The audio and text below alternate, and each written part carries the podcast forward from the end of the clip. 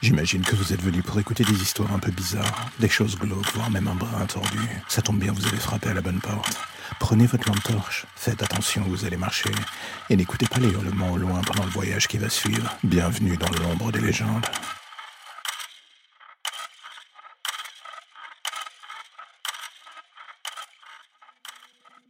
Au milieu notre petite vie soi-disant bien paisible, il existe malheureusement des tonnes d'histoires sordides dont bien souvent on n'a pas idée.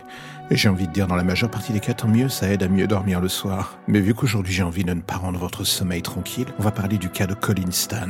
En 1977, Cameron Hooker enlève la jeune Colin, une autostoppeuse partie à l'aventure sur les routes de la Californie, et l'a retenue en otage pendant 7 ans. Oui, vous avez bien entendu 7 longues années pendant lesquelles la jeune femme connut les pires horreurs possibles. Vous avez un doute sur le sujet? Eh bien, on va faire en sorte de le balayer alors. Pendant tout ce temps, Colin Stan se retrouva prisonnière avec comme seul lieu d'habitation une sorte de cercueil aménagé. Le pire, c'est que ce fameux cercueil était placé sous le lit que Hooker et sa femme partageaient. Oui, comme souvent la femme était dans le coup. Les seuls moments où Colin Stan avait le droit de sortir, c'était pour subir des abus sexuels ou être battu par le couple. Vous pensiez que c'était déjà horrible? Ça ne s'arrête pas là. Hooker finit littéralement par retourner le cerveau de la jeune femme, la transformant littéralement en esclave sexuelle. Et surtout babysitter pour le couple, rien que ça. Ce n'est que sept ans plus tard qu'elle réussit à s'enfuir avec l'aide de la femme de Hooker. Mais même après être revenue chez ses parents, elle n'eut pas le courage d'aborder l'intégralité des sévices que le couple lui avait fait subir. Et d'une certaine manière, on peut le comprendre. Après son enlèvement, il faut garder en tête que Colin Stan, au-delà d'être pris au piège dans un simili-cercueil, devait aussi porter sur la tête une gigantesque boîte bricolée par Hooker. Cette dernière était insonorisée, le tout réduisant sa pleine utilisation de sa voix, tout comme celle de sa vue. Un enfer sur Terre pour les claustrophobes. Le genre de scénario qui vous brise de l'intérieur très vite, trop vite même.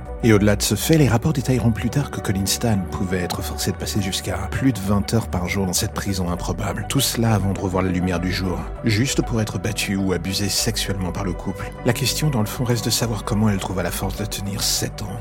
Cela confine à l'incroyable. Mais là encore une fois, quand on se dit que l'horreur ou le sadisme ont atteint un maximum, le destin en remet une couche. Comme dit en amont, Hooker finit par retourner le cerveau de Colin Stan et en bout de course, lui fit signer un contrat, lui donnant tous les droits à lui et à sa femme sur elle. Le fait de signer ce contrat lui permit d'avoir le droit de se déplacer un peu plus librement dans la maison. Ce qui sauva Colin Stan au final était la complice de Cameron Hooker, sa femme. Dans un twist bizarre, sa femme finit par avoir peur que Hooker la quitte pour celle qui était son esclave sexuelle en premier lieu. Tout le stratagème mis en place pour la maintenir sous leur coupe dans son esprit commençait à ne plus vraiment marcher à ses yeux, et elle se sentait devenir la numéro 2, ce qui montre une certaine forme de toxicité encore plus grande que chez son mari, le syndrome de Stockholm sous sa pire forme, les deux femmes en étant victimes. Elle était sa victime favorite et ne voulait pas qu'on lui vole sa place. En 1984, la femme de Rooker abandonna Colin à une station de bus et lui permet ainsi de s'enfuir, mettant fin à 7 ans de sévices. Et pourtant, ce qui montre le degré de relation perverse qui s'était établi entre les c'est que quelque temps, voire même très peu de temps après son évasion, Colin appela son ancien geôlier, Cameron Hooker,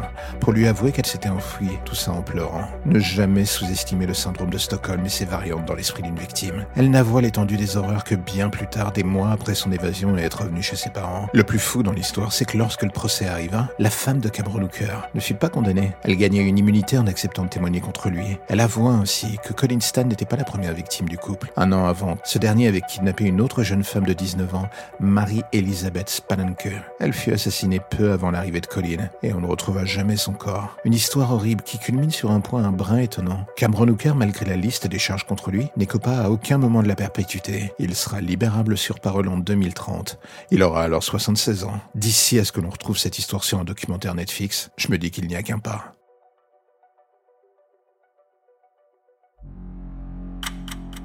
La lumière au bout du tunnel, voilà ce qui vous ramène enfin vers votre petite existence si tranquille.